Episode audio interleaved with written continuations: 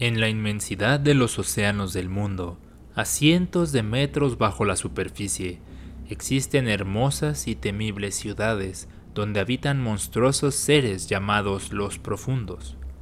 Su rey dios, Dagón, gobierna a estas criaturas en conjunto con su compañera Hydra. Es tal la devoción que les tienen que se refieren a ellos como padre y madre. Un misterio rodea a los profundos y a pesar de que hay datos que nos hacen pensar que son tan antiguos como la Tierra misma, la mayor parte de la evidencia es anecdótica y vaga.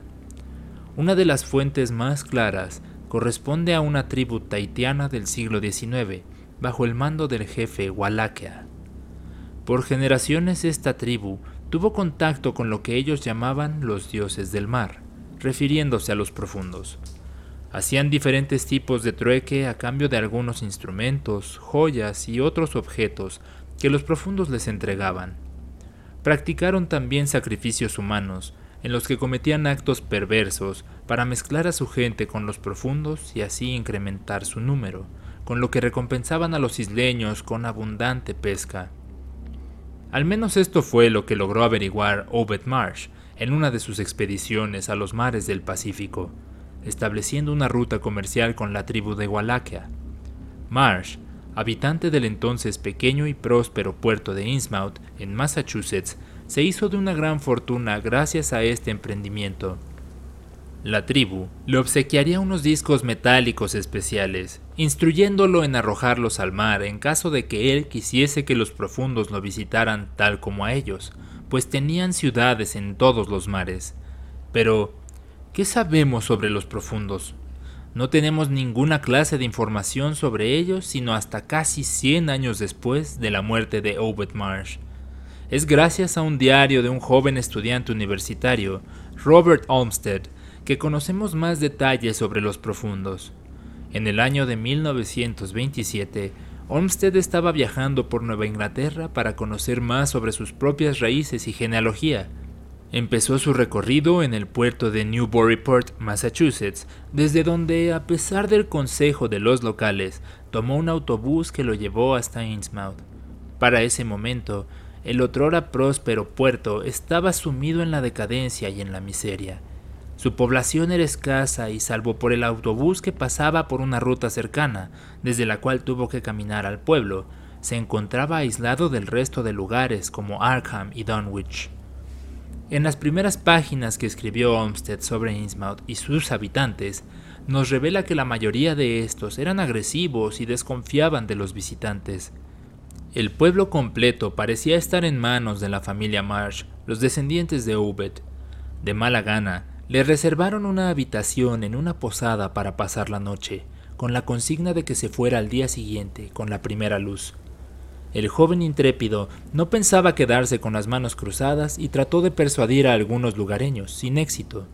Sin embargo, un viejo ebrio llamado Sadok logró ser convencido a cambio de algunas monedas y algo de licor para dar un testimonio o información valiosa. La mayor parte de las páginas del diario vienen de los datos compartidos por Sadok. Innsmouth comenzó a entrar en decadencia cuando la ruta comercial que tenía dejó de funcionar debido a que la tribu de Wallachia fue exterminada por una tribu rival. A pesar de los esfuerzos de Obed Marsh, el pueblo parecía condenado. Olmsted agrega en una nota que, haciendo uso del licor, logró convencer al anciano de que siguiera su relato. Conforme al testimonio, sabemos que Obed Marsh se dirigió al arrecife del diablo, justo frente a la costa de Innsmouth, y utilizó los discos metálicos y el canto secreto para llamar a los profundos, que sí acudieron al llamado. Después de esto, Marsh fundó la Orden Esotérica de Dagón, que se convirtió en el culto predominante del pueblo, dedicada a la veneración de los profundos. Conforme pasaron los años, la mayor parte de los habitantes se fueron sumando a la secta y se cuenta que hubo un conflicto entre una facción opositora que fue extrañamente exterminada. Robert Olmsted nos deja otra nota al pie que se lee Los profundos se encargaron de ellos. Lo siguiente que vemos en su diario sugiere que los profundos exigieron a los Marsh que se aparearan con ellos, como hicieron los semejantes con los isleños de Tahití. Sadok está nervioso y ya no quiere hablar. Aparece escrito en otra página, seguido de una palabra escrita con gran letra y subrayada varias veces.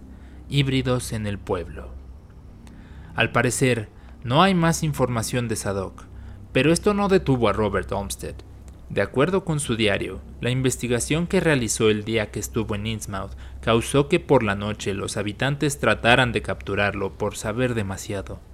Tuvo contacto con varios híbridos, todos descendientes o emparentados con los Marsh, cuya apariencia cumplía con la marca de Innsmouth, que distingue a sus habitantes al tener ojos saltones y brillosos, una piel escamosa y un caminar pausado, casi como si arrastrasen los pies.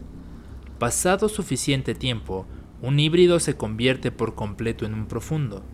Por otro lado, Olmsted describe a los profundos como criaturas marinas antropomorfizadas, con escamas duras y que brillan contra la luz, dientes afilados, ojos que no pueden parpadear como los de un pez, agallas en el cuello y manos palmeadas. Croan en lugar de hablar, y no caminan, sino que se trasladan con pequeños saltos continuos. Son inmortales en el sentido de que tienen vidas casi eternas. Sin embargo, pueden morir en caso de sufrir heridas graves, lo cual es extremadamente difícil. Crecen conforme al tiempo y se dice que el padre Dagón es una criatura colosal de unos 40 metros de altura. No se sabe si es un antiguo o simplemente un profundo tan viejo que ha alcanzado ese tamaño. Los profundos adoran al padre Dagón y a la madre Hidra. Sin embargo, estos a su vez veneran a Cthulhu. El plan de los profundos es poblar el planeta con su especie tanto en los océanos como en la Tierra, esperando el regreso de Cthulhu que recompensará al padre Dagón y a la madre Hidra por su lealtad. Es muy clara la razón por la que Innsmouth no aparece en el mapa.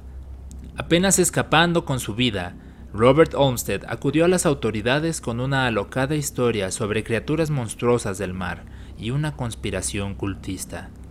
Meses después, en febrero de 1928, de alguna manera logró convencer a un destacamento que, inexplicablemente, pidió por refuerzos casi de inmediato que llegó al puerto. En los reportes oficiales, las autoridades hablan de que desmantelaron una operación de destilación y tráfico ilegal de alcohol durante la prohibición.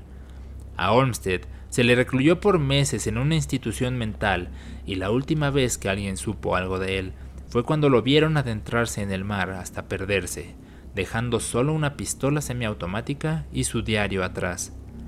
La última entrada del diario dice que los profundos están esperando su momento para tomar la superficie, que tarde o temprano emergerán nuevamente de las ciudades submarinas que se encuentran dispersas en los océanos y que tomarán a hombres y mujeres que usarán para reproducirse y así crecer en número, con lo que lograrán cumplir su cometido de preparar este mundo con una raza digna de los antiguos, extendiendo el dominio de la orden esotérica de Dagón a cada rincón de la existencia, por siempre y para siempre.